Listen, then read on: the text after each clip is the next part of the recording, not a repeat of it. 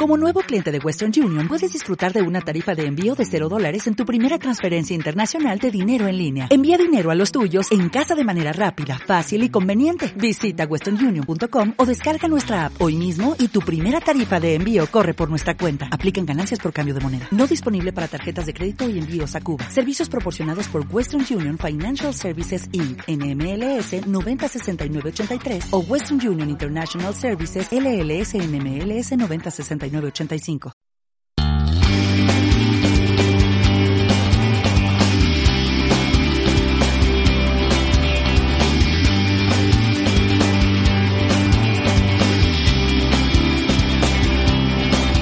Red Ecofeminista.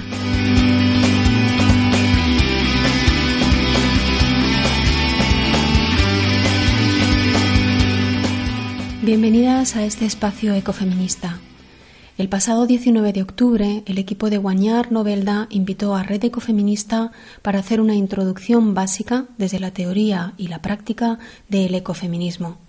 Estuvimos en esa ocasión Esther Esquembre y yo misma, Verónica Perales. Esther, especializada en sociología ecológica, cofundadora de la red ecofeminista, es integrante del grupo político Los Verdes de Europa y concejal en el Ayuntamiento de Villena. Ella resolvió dudas desde la experiencia y práctica de su día a día.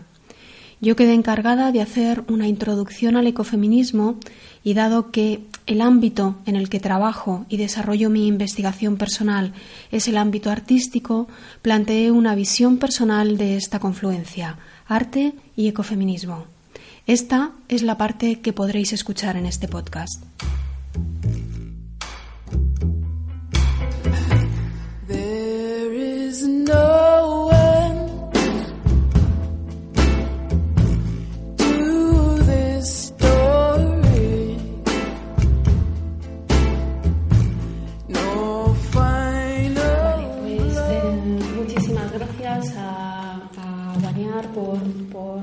Invitarnos y por darnos la posibilidad de estar aquí, a Red Ecofeminista y también pues gracias a, Dina Garzón, ¿verdad?, por meternos en...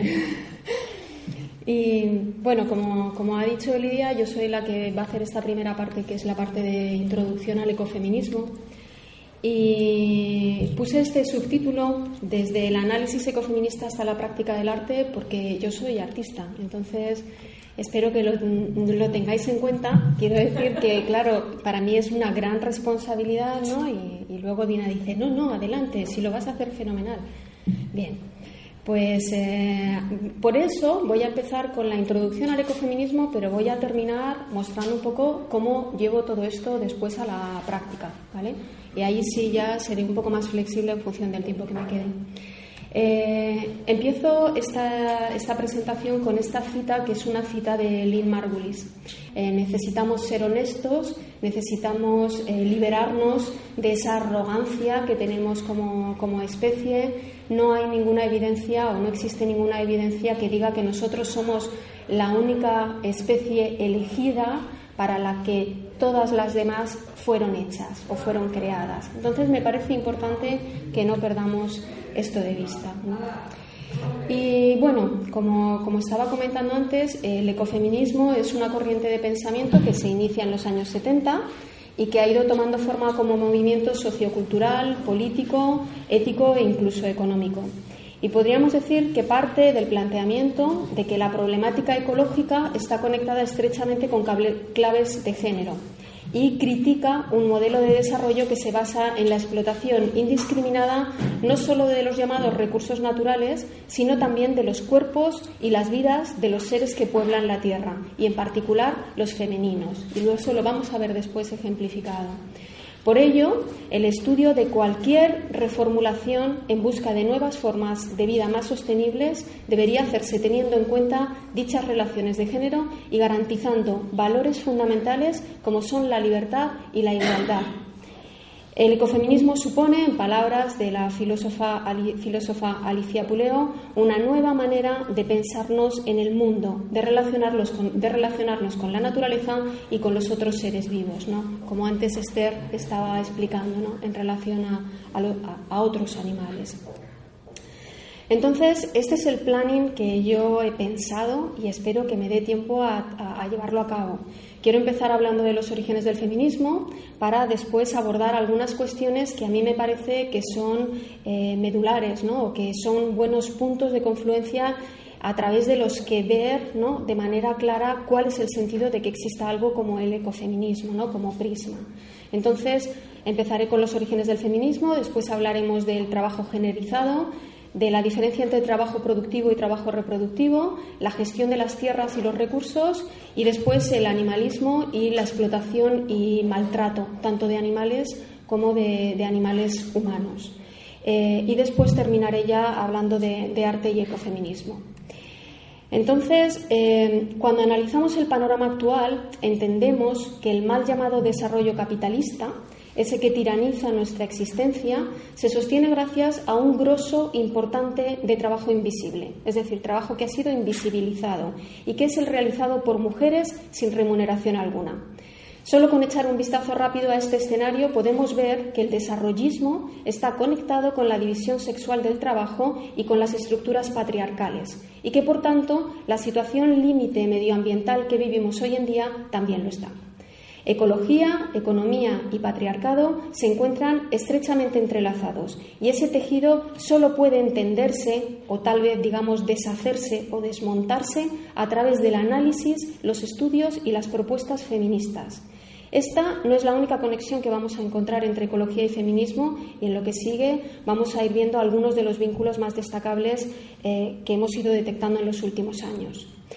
Voy a empezar haciendo, como decía, esta revisión de los orígenes del feminismo y que ya, como han explicado otras eh, compañeras, el término ecofeminismo fue acuñado en la década de los 70 por Françoise Daubon, que es una escritora y, una feminista francesa, que empezó a tratar la confluencia del género y la ecología a principios de los 70 y que consolidó o propuso el término ecofeminismo en una obra titulada Le féminisme o la mort, femme au mouvement, es decir, el feminismo o la muerte, mujeres en movimiento, en el 74.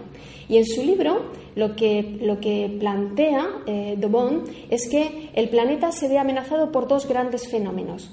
Ella habla de la superpoblación y del agotamiento de los recursos. Dice dos grandes amenazas que tienen su origen en la sociedad patriarcal, porque señala el patriarcado ha sido el principal causante porque se ha apropiado, por un lado, de la fecundidad o de los cuerpos reproductivos de las mujeres, porque controlaban esa reproducción, y por el otro lado, porque también se ha, eh, se ha controlado la fertilidad de las tierras. Entonces, ella encuentra ahí esa, esa conexión.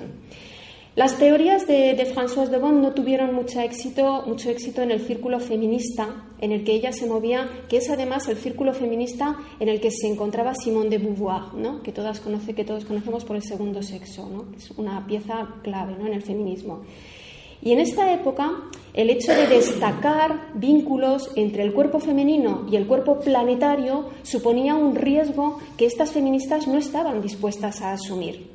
Se trata de un momento, y tenemos que ponernos, situarnos en, ese, en, esa línea de tiempo, en el que a toda costa se hacía imperativo dinamitar esa lógica que sitúa a las mujeres en una estructura binaria de pares excluyentes. Esto es, hombre, mujer, mente, cuerpo, razón, emoción, una estructura en la que podríamos incluir producción, reproducción, espacio público, espacio privado Reforzar la idea de que la naturaleza, mujer, emoción, reproducción están al mismo lado de esa frontera divisoria era algo que no convenía desde el pensamiento feminista. Y por esta cuestión neta, Daubon no tuvo éxito en Francia con sus planteamientos. Creó en el 78, sin embargo, el movimiento ecologismo-feminismo que, aunque no tuvo eco en París, sí que tuvo bastante éxito en Estados Unidos y allí se desarrolló y consiguió un gran número de seguidoras. Las mujeres son, como planteaba Dobon en su obra, la única mayoría que es puesta entre paréntesis, que se presenta separada y a la que se alude como una de las minorías oprimidas. Dobon reclamaba el cuerpo femenino como propiedad de una misma. Eso llevó a que muchas mujeres se dieran cuenta de que los peligros para la salud que suponía el uso de determinados pesticidas, fertilizantes o la medicación excesiva. Hoy numerosos estudios relacionan el aumento de algunos tipos de cáncer, como el cáncer de mama en las dos últimas décadas, con el uso de pesticidas y oxinas liberadas en las incineradoras, uso de barnices y un largo etcétera. En Estados Unidos, algunas de las publicaciones claves, como esta que tenemos en pantalla, que es Primavera Silenciosa de Rachel Carson, que sale en el 62, denunciaba ya las consecuencias a corto y largo plazo del uso de esos pesticidas y otras manifestaciones feministas y otras eh, manifestaciones feministas en defensa del medio ambiente sirvieron también como estrato para el crecimiento de varias líneas. Aquí ya empiezan a emerger diferentes líneas de, de ecofeminismo. Y entonces tenemos que en Occidente estas líneas también hicieron mella y de manera global sintetizamos esta diversidad en torno a dos grandes vertientes, un ecofeminismo esencialista y un ecofeminismo constructivista. Los ecofeminismos de corte esencialistas, que también decimos los ecofeminismos clásicos, parten de la premisa de que las mujeres tienen una conexión más fuerte con la naturaleza que los hombres. Y hay un énfasis claro en nuestra capacidad de parir y en la predisposición a asumir los cuidados como una extensión de ese rol maternal. Decimos que tiene entonces una raíz ginecocéntrica. La vertiente constructivista surge en parte como respuesta a este ecofeminismo clásico y parte de la afirmación de que la asignación de roles determina la distribución sexual del trabajo y que esos roles no son, son construcciones sociales, es decir, no, no forman parte de nuestra esencia. Dado, dicen estas ecofeministas, que son construcciones sociales, podemos cambiarlos. Las mujeres no tienen una esencia que las acerque más a la naturaleza. No hay, según este tipo de ecofeminismo, una determinación biológica que nos sitúe más próximas. Como parte de esta tendencia ginecocéntrica estaría pues, la obra de Mary Daly o de Susan Griffith. Algunas inclasificables que por afinidad también podrían ir cerca de este núcleo serían, por ejemplo, André Collard con su obra Rape of the Wild, donde ella hace, habla de la violencia que se ejerce, que ejerce el patriarcado sobre los animales y sobre las mujeres. Y aquí Collard aborda una cuestión que también afecta al ecofeminismo y es la violación de los territorios que acontece paralela a la violación de los cuerpos femeninos que lo habitan. Paralelismos que encontramos frecuentemente, por ejemplo, en los conflictos bélicos, cuando se ocupan territorios y casi como parte de esa estrategia también se viola a las mujeres de esos territorios. La unión entre la mística y la ecología sería probablemente el eje que definiría el pensamiento de la autora hindú Vandana Shiva, que es uno de los nombres que más eh, oímos, y en base a la que hoy hablamos también de un ecofeminismo espiritualista. Esta autora no rechaza completamente el esencialismo, porque de hecho, tal y como plantean las creencias hindúes, defiende que la naturaleza está compuesta por un espíritu masculino y otro femenino, con lo cual ahí hay una conexión. Shiva, como las esencialistas, da el protagonismo a las mujeres, pero claro, desde una mirada crítica podríamos advertir que al, darles este protagonismo también las responsabiliza. Entonces, eh, aquí a veces no se ha hablado de, ser los ángeles del planeta, de asumir una carga que únicamente las mujeres no podemos eh, llevar. Esa carga tiene que ser compartida. compartida. Entonces, de Bandana Shiva debemos mencionar que estuvo en el nacimiento del movimiento Chipko, un movimiento que también todos ¿no? tenemos un poco en mente y que es eh, un movimiento pues que yo digo muchas veces ha sido portada del ecofeminismo. Estas imágenes de las mujeres abrazando los árboles. Chipko es un término que procede de la lengua hindi y significa abrazar. Hoy hablamos del movimiento Chipko para nombrar una dinámica iniciada por mujeres activistas de los años 70 que se abrazaron a los árboles para, para entorpecer o impedir la tala de los mismos, evitando así la desertización. Esta herramienta de abrazar los árboles se ha convertido en un referente para el ecofeminismo y para movimientos vinculados y de, y de, hecho se ha puesto en práctica en otras situaciones posteriormente con objetivos similares, si no idénticos. Es un ejemplo de un activismo pacifista, defensor de valores ecologistas y promotor también de redes. Es una actividad que refuerza las redes humanas. Con gran afinidad con este movimiento chipco, tenemos que hablar también de este otro movimiento eh, clave ecofeminista que fue liderado por la keniata Wangari Maathai. Y Wangari Maathai, que falleció en el 2011, promovió la creación de ese movimiento que se llamó Cinturón Verde y que se trataba de un programa que se inició en el 76 y, cuyo, y que se centró en la plantación de árboles como recurso para la mejora de las condiciones de vida de las poblaciones. Wangari enseñó a las mujeres de Kenia a plantar, algo tan sencillo como esto, y sembró la convicción de que para cuidar las vidas, nuestros cuerpos, debemos garantizar la salud del medio natural en el que acontecen. Las enseñanzas de Wangari empoderaron a muchas mujeres de poblaciones de Kenia que aprendieron a saberse y a actuar de manera más activa. Pequeños gestos desencadenan grandes cambios, decía. Un eje primordial en, la transmisión de conocimiento que ella hizo con estas mujeres. Hay un documental que cuenta toda esta, esta actividad de Wangari Maathai que os, yo recomiendo, que me parece fabuloso. María Mies es una teórica que trabajó con Mandana Shiva, de hecho tienen eh, publicaciones conjuntas y eh, María Mies se diferenciaría porque demandó el reconocimiento del trabajo reproductivo de las mujeres. No solamente ese trabajo que puede ser, eh, que puede haber detrás del embarazo, el parto, la lactancia, sino también los cuidados que pueden eh, ser desempeñados también por otras personas, aunque la mayor parte de las veces eh, los lleven a cabo las mujeres. Y dentro del planteamiento constructivista, Partimos, como he dicho, de la afirmación de que las mujeres no están más unidas espiritualmente a la tierra de lo que puedan estar otros humanos.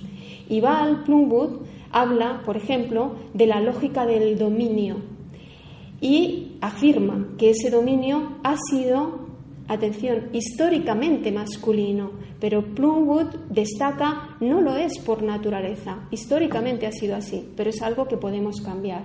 En la misma línea pues estarían también Bárbara Holland Kans, Inestra King, Karen Warren, que, ha hecho una compilación muy interesante de diferentes teóricas, estarían en esta línea constructivista. Y después, eh, Alicia Puleo, esta filósofa española, a través del llamado ecofeminismo crítico, diría es la pensadora que mayores aportaciones ha hecho al ecofeminismo desde el ámbito español. Ecofeminismo para otro mundo posible, es una obra publicada en el 2011, sigue siendo, desde mi punto de vista, el estudio más completo de habla hispana.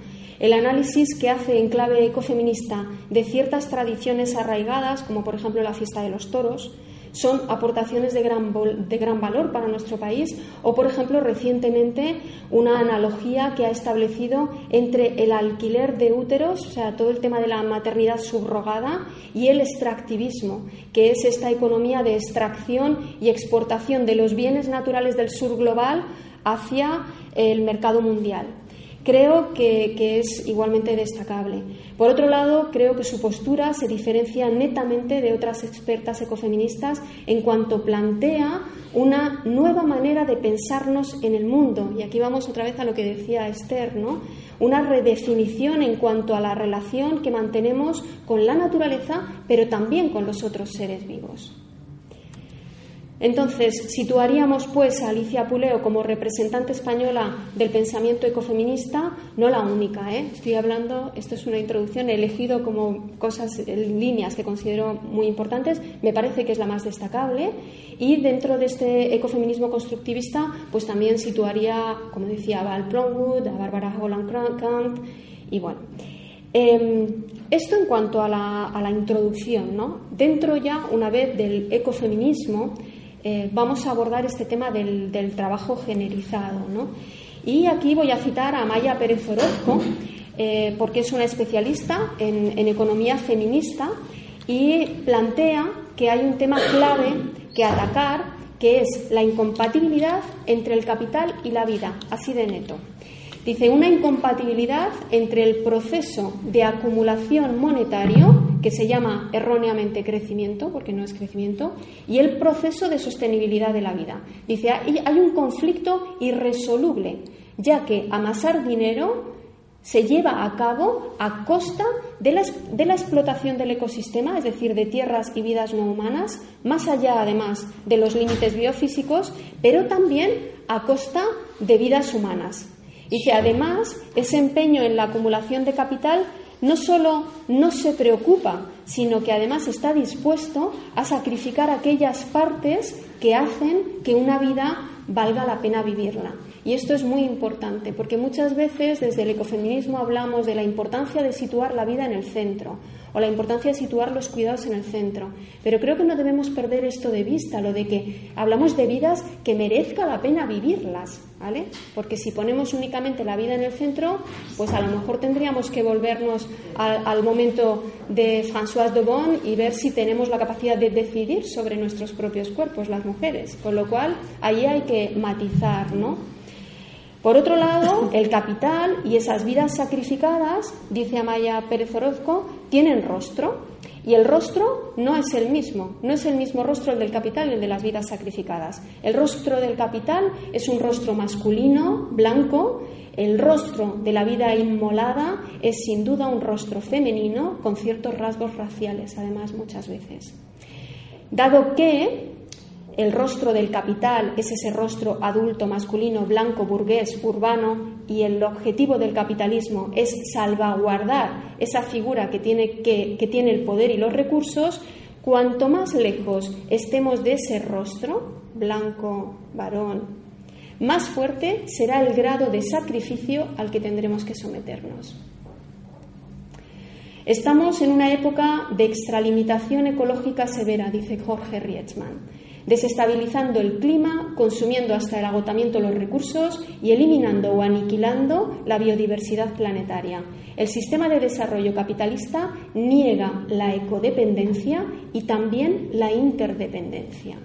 Según la doctora en economía Amaya Pérez Orozco, en el ámbito de la economía, el ecofeminismo aboga por eh, modelos de sostenibilidad solidarios y justos, por lo que ha llamado una economía social.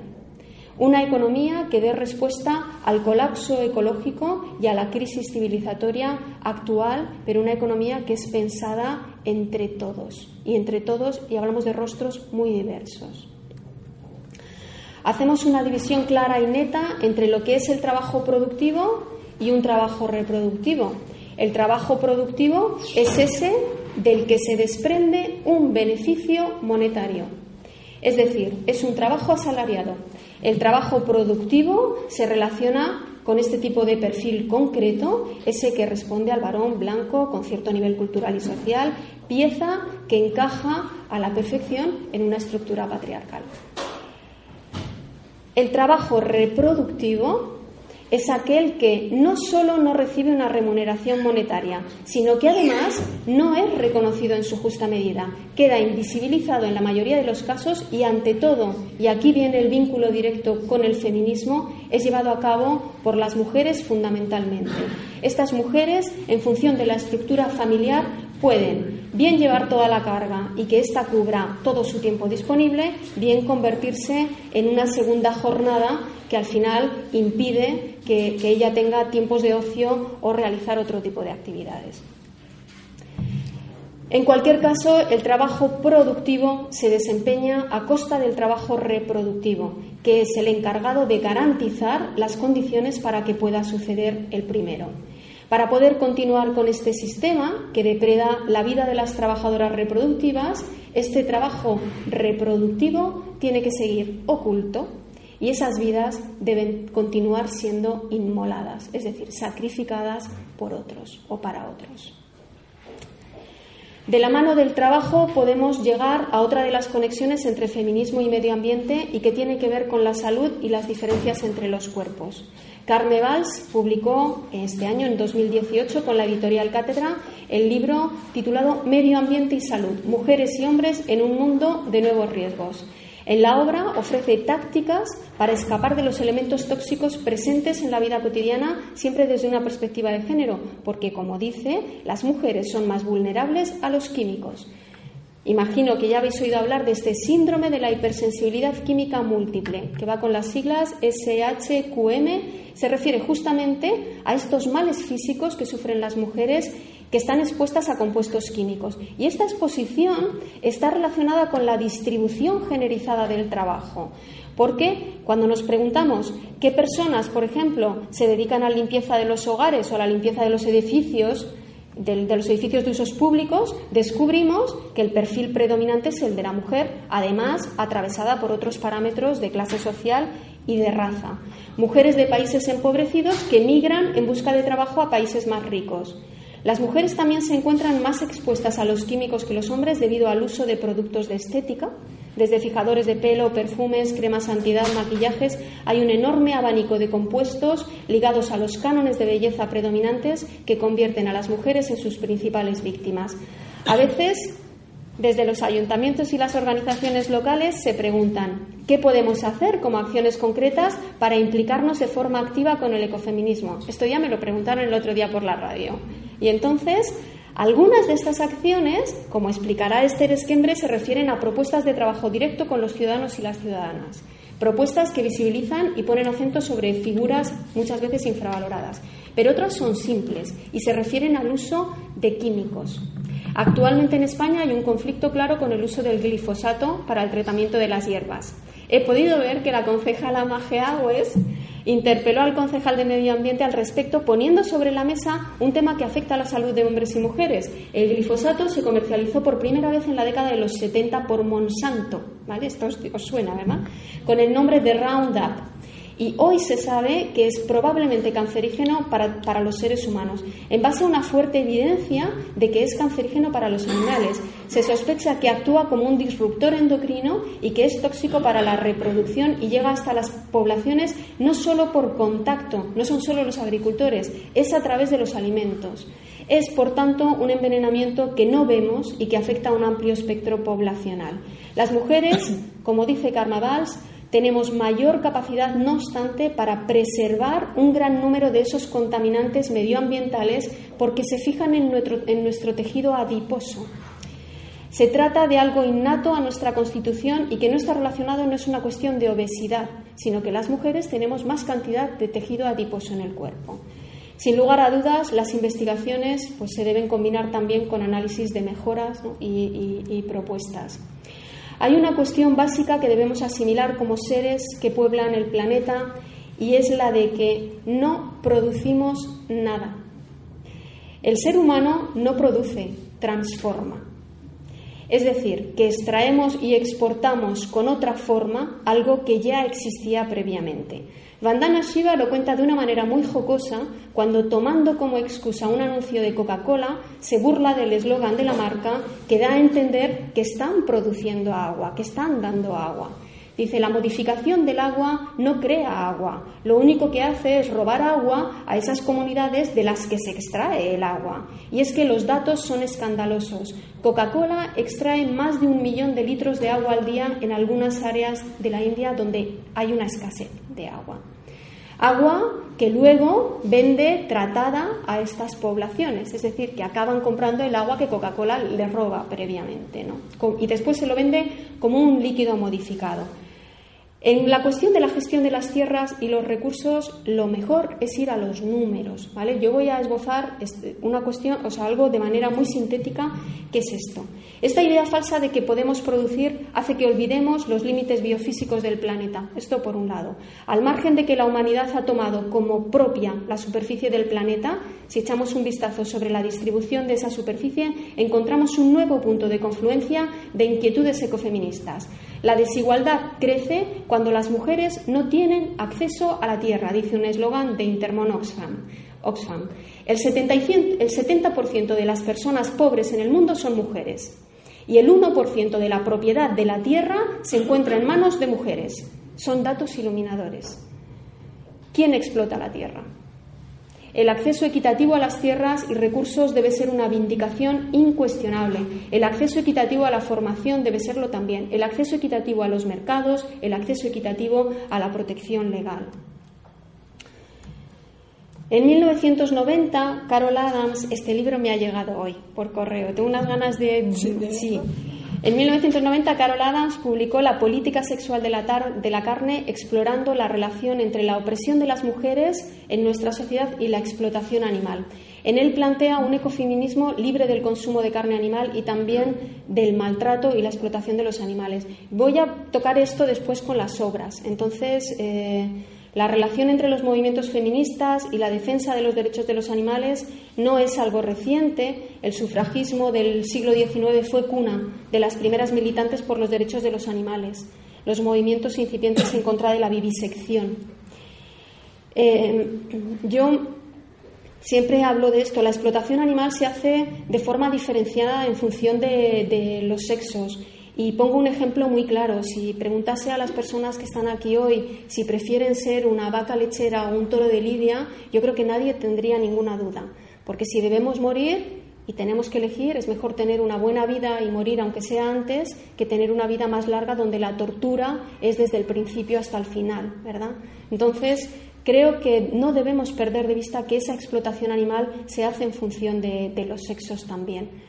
En el mundo animal, bueno, cuando miramos sobre todo a los animales que utilizamos eh, vinculadas a la alimentación, es, es claro. ¿no? Por otro lado, hay fuertes conexiones entre la violencia machista y la tortura animal. La naturalización de la explotación o maltrato a animales no humanos es naturalización de la violencia y esto no podemos perderlo de vista. Independientemente del objeto directo de la misma, una persona que es capaz de ejercer violencia contra un animal indefenso está mucho más próximo de ejercer violencia contra un igual, si queremos, que otro que no. Entonces, ser permisivos en ese sentido es facilitar el tránsito de una cosa a la otra. Y esto, aunque sea, sea egoísta, tenemos que, tenerlo en cuenta. Y luego hay otra cuestión y es que el 90% de los militantes animalistas son mujeres. Y este dato también eh, nos dice mucho, ¿no? El sufragismo del siglo XIX fue, como decía, una de las primeras militantes por los derechos de los animales.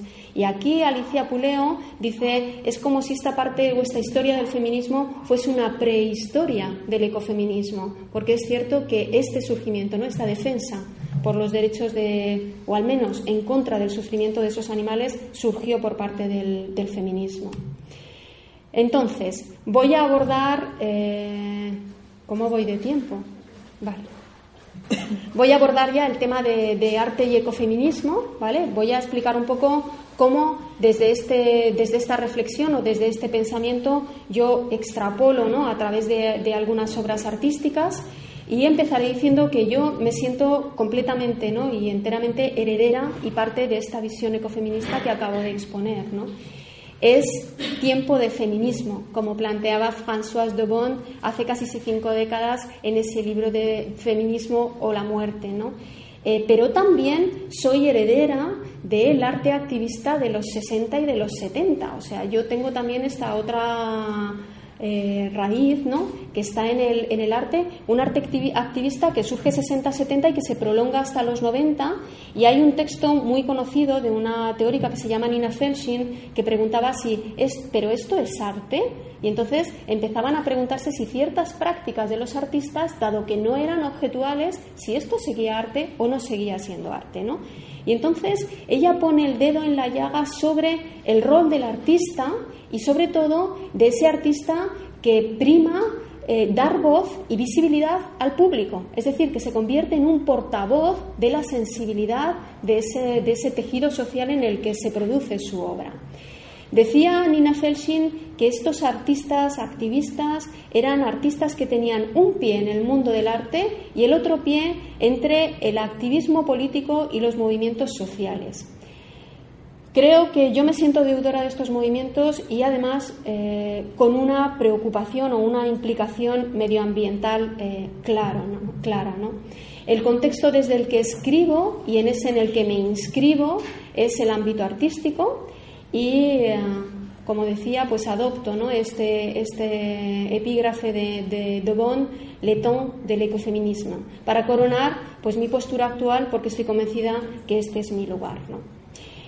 Entonces, cuando analizamos eh, el mundo del arte actual y el mundo del arte implicado con la naturaleza, creo que es fundamental que tengamos en cuenta que no todos los trabajos artísticos vinculados a la naturaleza tienen el mismo grado de implicación social y medioambiental. Y esto no debe ser visto como una ecuación que sitúa obras en una estructura de válido o no válido, con impacto o sin impacto alguno. Es solo un marcador que se refiere a la estrategia de fondo y a los resultados esperados de una obra y que afecta en gran medida la forma. Cuando analizamos la postura que toman las creaciones o intervenciones artísticas relacionadas con el medio ambiente, nos damos cuenta de que podemos hacer una división clara en dos grandes grupos. Tendríamos, por un lado, una línea que aboga por lo sublime, por lo estrechamente vinculado a la experiencia estética pura y al concepto de belleza. Y es una línea en la que la forma es fundamental. Por otro lado, tenemos otra vía que es una vía contestataria, que interpela en mayor medida y que demanda participación, que no pone el énfasis tanto en el resultado como en el proceso. Una línea donde podríamos decir lo que es fundamental es la fórmula y no tanto la forma. Estas dos grandes líneas de expresión son sintomáticas de la postura que como artistas tomamos frente a la situación ecológica y frente al planeta. Ese primer grupo de artistas que trabajan con la naturaleza como tema principal y que alimentan una postura contemplativa tienen como objetivo final la exaltación de la belleza innata en lo natural. Sugieren así, de manera indirecta, la gravedad de una actitud destructiva por parte de los humanos. Pero cuidado, las mujeres también hemos sido objeto de belleza, ¿verdad? Las mujeres también hemos sido los modelos de muchas obras de arte. ¿Y para qué nos ha servido? ¿Para que nos respeten o para convertirnos en moneda de cambio? Por otro lado, esa cantidad creciente de artistas y colectivos que portan una actitud creativa activista y desde la que la obra de arte trasciende la representación, trasciende el objeto artístico y se centra en la acción, esta sería una línea en la que los procesos ocultos cuestionan, proponen y se trata a menudo de una escritura en positivo, es decir, la manifestación clara, fehaciente de querer cambiar las cosas. Esta segunda postura está íntimamente ligada a tácticas activadoras y se oponen, o diría más bien divergen, de la contemplación pasiva que mencionábamos antes. Estas prácticas, que yo llamo ecoartivistas, que ya se llaman ecoartivistas, son vehículo de empatías en cuanto que implican, involucran al otro en las dinámicas eh, que se proponen desde el mundo del arte. Como dice Vandana Shiva, al referirse al valor del agua, es necesario que las gentes se apropien o reapropien de los ríos, de los lagos, de los depósitos de agua. Dice, solo sintiendo que son uno con esos recursos, los defenderán y activarán los cuidados. Las gentes deben tener derechos sobre el agua para poder también asumir las responsabilidades. Pues de la misma manera, en la práctica del arte, los visitantes deben sentirse implicados, deben sentirse involucrados. El arte ya no es, desde mi postura ecofeminista, ese lugar donde descansa la mirada, sino ese lugar donde nuestro pulso se acelera y desde el que sentimos deseos de actuar, de situarnos en cuerpo y mente allá donde nos proyectamos. Es en este sentido, afirmo que la práctica del arte no se limita al análisis crítico del momento en el que se inscribe, sino que hace también propuestas. Y es fundamental imaginar un futuro mejor y compartir ese deseo de un futuro mejor, un horizonte de utopía, como dice Amaya Pérez Orozco. Esto es esencial para vehicular el cambio. Desde el arte podemos ayudar a imaginar, a proyectar esa alternativa. Primero, desmontando lo existente esta tarea es en la que tal vez nos encontramos sobre todo hoy en día. ¿no? Y segundo, proyectando una alternativa, otras maneras de ser en el planeta. Y aquí he planteado hablar de tres obras, no sé, dependiendo del tiempo. Mm, vale. Uh. Pues em, voy a hablar del, del espacio cotidiano, ¿vale? Voy a hablar del espacio cotidiano porque creo que el espacio cotidiano debe ser un espacio de afirmación. Voy a hablar también de manera transversal de dibujar, no tanto para dibujar bien y dibujar bonito, sino dibujar para mirar, que eso es muy importante. Dibujar para escribir también, para actuar y para provocar cambios. Porque el arte, para mí, es una manera también de tocar, ¿no? Y es una manera de plantear temáticas no de manera directa, sino de manera indirecta. Es decir, pensemos, por ejemplo, en la metáfora. Cuando utilizamos una metáfora, conseguimos hablar de un tema sin acertarlo directamente, sino a través de otro camino, ¿no? A través de una manera indirecta, a través de otro objeto. Entonces, eh, voy a situarlo un poco en el tiempo. Eh, la primera obra de la que voy a hablar es Grandes Simios en Femenino. Es una obra que inició en el 2008 y que inició pues coincidiendo con el nacimiento de mi hija. Y lo que pasa es que eh, yo he trabajado sobre todo en la confluencia, como ha dicho Lidia, de arte, tecnología y ecología. Y en este momento yo llevaba 10 años sin coger un lápiz, porque me pasaba el tiempo enfrente de una pantalla y un teclado. Y entonces cuando nació mi hija perdí mi, tiempo para meditar. Y entonces ahí, sin darme cuenta, volví a buscar el dibujo porque era el reposo que me faltaba. Y empecé a desarrollar toda una serie de obras sin objetivo fijo, ¿no? pero que tenían que ver con esta hibridación entre seres humanos, animales, naturaleza.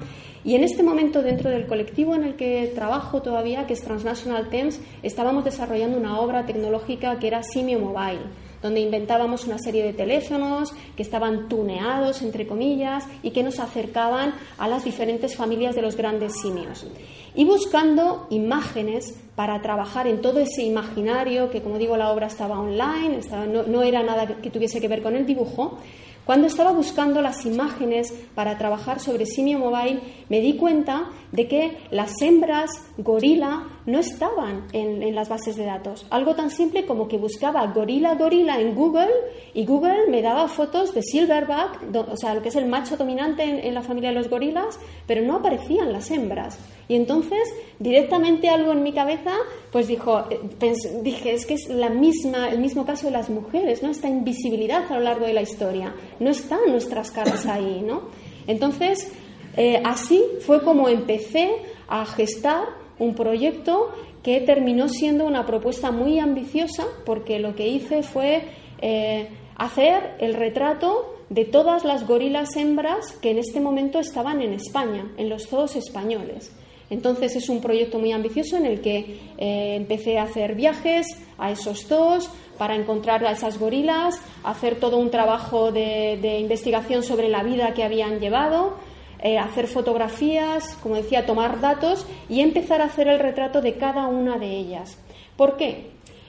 Retratos además a gran escala, son retratos muy grandes, porque en la historia del arte los retratos siempre se han hecho de gente importante. Nadie retrata a alguien sin importancia. Entonces, por un lado, quería retratar a estos animales que la gente no sabía quiénes eran. De hecho, hay mucha gente que dice, ¿cómo puedes distinguir a unos de otros? Cuando los dibujas, y ahí viene lo que decía de dibujar para mirar, cuando los dibujas no tienes más remedio que entrar en los detalles, ver las diferencias. Y ahora, hoy en día, ya me ha pasado, soy capaz de reconocerlas a todas ellas. Entonces, esta era la idea, ¿no? Hacer el retrato a gran escala de todas estas hembras y hacerlas con una técnica que es una técnica muy frágil, porque a pesar de que estos animales son muy grandes, son muy frágiles también. Entonces son dibujos muy grandes que están sin fijar, de manera que ya en alguna exposición, cuando han estado expuestos, ha habido visitantes que las han estropeado. Y esto formaba parte de la concepción de la obra. O sea, yo sabía que se me exponía esto. La primera vez que estuvieron expuestas ya hubo alguien que las emborronó. Y esto es, es muy interesante, Esther. Es muy interesante porque muchas personas me preguntaban por qué dibujaba eh, gorilas y no personas, ¿no? Y para mí esto es una metáfora también. Cuando dibujamos a los animales, nos dibujamos a nosotros. Gandhi decía que las que las culturas se definen por cómo tratan a sus animales. Y yo creo que, este aspecto también decía mucho ¿no? acerca del trabajo. Entonces, esto es eh, Grandes Simios en Femenino. Aquí pues veis un mosaico porque fue, es un trabajo pues de viajar a los diferentes tos, o sea, un trabajo pues largo, ¿no? Esta es la primera vez que estuvo expuesta. Veis que esta niña de aquí es mi hija y ahora está sentada ahí, tiene 11 años, con lo cual ya ha pasado bastante. ¿no? Y he puesto aquí la imagen de Capital Animal porque esta obra estará en Capital Animal en Alicante, el 24 creo que la inauguraron. La Odisea de la otra mitad de la especie es una obra que habla acerca de poner esas imágenes que faltan. Hice una investigación acerca de cómo se ha contado la eh, evolución de la humanidad, ¿no? Y cómo se ha contado sobre todo en los audiovisuales. Entonces me centré en un autor que es Jacques Malater. Jacques Malater hizo una serie de documentales conocidísimos que pasó por la 2 de televisión que se llama La Odisea de la Especie. Entonces yo hice un proyecto que se llamaba La Odisea de la otra mitad de la especie, ¿vale? Y lo que hacía era un análisis, voy a ver si me da tiempo a ir de manera rápida. No, no voy a pasar porque si no no me da tiempo. Eh, lo que hice fue analizar esos audiovisuales y ver dónde se había cosas que se podían cambiar. Es decir, por ejemplo, cuando Jack Malater habla de, de Homo habilis, muestra un trozo en el documental donde enseña cómo Homo habilis empieza a cortar con una piedra, ¿verdad? ¿Cómo sabemos si el Homo habilis que, cortó por primera vez con una piedra era un macho o una hembra? No lo sabemos, no tenemos ninguna certeza. Y sin embargo, en todos los documentales ponen a un macho cortando la primera vez. Las mujeres tenemos mucha precisión. Yo creo que hemos hecho alarde a lo largo de toda la historia, ¿no? De que somos muy precisas, trabajamos muy bien con las manos. Pues resulta que esa primera piedra siempre, ¿no? Es, se reitera. Es un macho el que lo hace. Entonces, con Jacques Malater busco ese frame que es la evidencia donde vemos que un joven habilis aprende y no es una hembra, es un macho. Y hago la contrapropuesta, es decir, hago un dibujo con la idea de que este dibujo vaya a los libros de texto donde es una hembra la que por primera vez corta con una piedra. O sea, es algo tan sencillo como esto, hacer la contrapropuesta de muchas imágenes que se reiteran y que al final nos constriñen y nos, dicen nos cuentan la historia de una manera muy concreta. Y ya voy a terminar, voy a hablar de esta última obra. Antes estaba diciendo, mi, confluencia es esto, arte, tecnología y ecología. Es verdad que después de 10 años sin dibujar y de recuperar el dibujo, ahora ya no lo suelto, porque no solamente eh, recuperé, ¿no? Em, recuperé no solo el placer de dibujar, me di cuenta de lo mucho que suponía para mí dibujar y a partir de ahí, pues muchas de las propuestas que hago ahora tienen que ver con esto. Ya no solo yo dibujo, sino invitar a otros a que dibujen después de haber tenido ciertas experiencias y tal, ¿no? Pero os voy a mostrar una obra que está muy conectada, íntimamente conectada con el ecofeminismo, que es esta de Tweet Tweet. Entonces, aquí utilizo Twitter, Twitter como canal de difusión y de acción artística y entonces parto de la, del hecho de que eh, cuando tenemos que representar a los animales en las eh, novelas gráficas, en los cómics, pero también en los libros, por ejemplo, de educación, lo que hacemos es hacer una, forma que es representativa y les asignamos una onomatopeya. O sea, todos sabemos que los animales hacen sonidos, ¿verdad? La oveja hace B, ¿verdad? Y la vaca hace mu. Y el cerdo, dependiendo, ¿eh? dependiendo de los países, hay pequeñas variaciones. Pero un monosílabo basta. Y Twitter es una red social que tiene una limitación de 140 caracteres. Y mucha gente se queja de que con 140 caracteres no pueden expresar ese sentimiento tan complejo que sienten, o sea, eso que, quieren transmitir en ese momento. Sin embargo, claro, de aquí parte, ¿no? Parto de esta reflexión. O sea, nosotros con 140 caracteres no tenemos bastante, pero los animales con un monosílabo, ahí les cabe el placer, el dolor, el miedo, todo, todo, el bienestar, todo cabe en un pequeño monosílabo. Y este es el punto de partida de una obra como Tweet Tweet. Aquí mostraba, por ejemplo, lo que son las ovejas reales. Aquí también, lo que son esos espacios donde nosotros estamos, eh, eh, eh, donde nosotros colocamos la vida de todos estos seres vivos. Y por otro lado tenemos estas imágenes que son significativas y hacen alusión a una, a, una cosa que es la pérdida de referente, ¿no? es esta pérdida de referente de la que habla Carol Adams, que también podríamos situar como una ecofeminista ¿no? Eh, actual, de, pues de gran actualidad. Ella habla del referente ausente porque dice que cuando vamos al supermercado y compramos una barqueta de filetes de cerdo, el cerdo ya no está, el cerdo nunca está, no le vemos la cara al cerdo y por lo tanto ese referente no existe. No podemos sentir nada de emoción si no podemos saber cuál es ese referente, esa matriz inicial. Y hay otro término que es importante que es este de anestesia emocional, que es un término que con el que trabaja Melanie Joy, que es la, autora de este libro de por qué amamos a los perros, nos vestimos con las vacas y nos comemos a los cerdos. ¿no? Y ella habla de la anestesia emocional porque dice que desde pequeño nos van, o desde pequeñas, nos van poniendo en pruebas que hacen que vamos perdiendo esta conexión empática con los animales y a partir de ahí ya y tiene que ver pues con esto también, ¿no? ¿Cuál es la imagen que damos a, los niños y a las niñas de los animales? En tweet, tweet, tweet parto de esto. El pájaro de Twitter cuando está enamorado dice piu, cuando lo golpean dice piu y ya medio moribundo dice piu también. Hay un vídeo en el que explico, pero voy a ir directamente. Lo que hago es lanzar pulsos en Twitter, es decir, pequeñas eh, imágenes con texto por ejemplo, me sorprende muchísimo que las ballenas en las historias gráficas no transmiten nada, ni siquiera hacen un sonido. Las ballenas son silenciosas, que lo sepáis. ahora lo sabemos, ese lenguaje tan complejo que utilizan, pues en las, historias gráficas no dicen nada. El único ruido que hacen es el de sus cuerpos, por, el tamaño, ¿no? por la escala.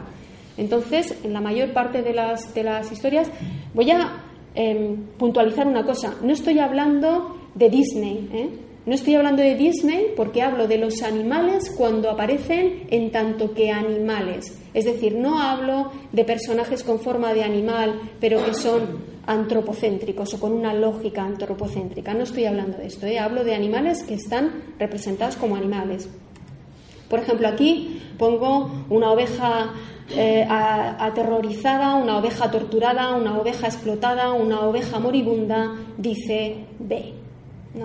O en este caso, eh, con los cerdos, fijaos que Melanie Joy dice, la mayoría de los cerdos, que son más de 100 millones, pasan toda su vida en confinamiento intensivo y no ven el cielo hasta que no les cargan en camiones en dirección al matadero. Una vez en la vida ven el cielo, ¿no? O, por ejemplo, pues este, ¿no? con la vaca, la vaca triste, la vaca alegre, la vaca torturada, también dice mu. Y aquí es donde viene, ya empezamos a entrar en una materia que es más delicada. Tenemos a una gallina que aparece con atributos femeninos, ¿verdad?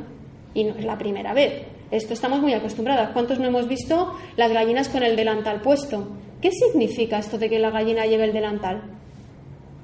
Entonces, aquí Carol Adams tiene un libro desde el 90, ¿eh? que cuando decimos, no, hay gente que aún no ha hablado de ecofeminismo, en el 90 Carol Adams publica un libro que se llama eh, La política sexual de la carne.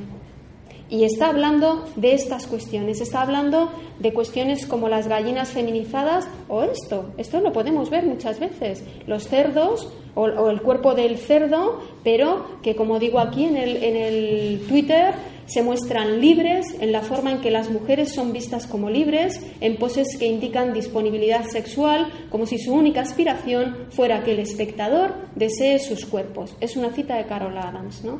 Vemos aquí la imagen completa, ¿no? Esto lo vemos, está naturalizado y hay veces que dices, jolín, qué mal gusto, pero no es solo qué mal gusto, es mucho más grave que eso.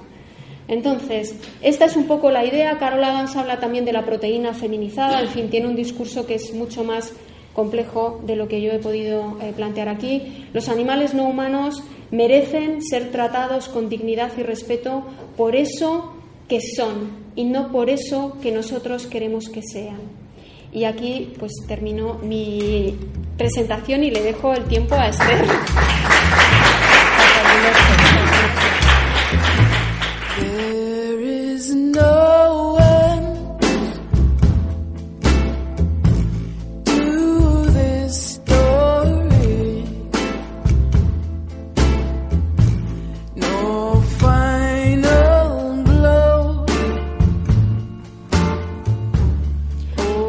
Nos ha acompañado Isbel del grupo Iluminados. También hemos escuchado a Lasa de Sela, artista fallecida en 2010 y que todas recordamos por ese maravilloso álbum titulado La Llorona. A ellas y a todas vosotras os enviamos un fuerte abrazo de red. Hasta pronto.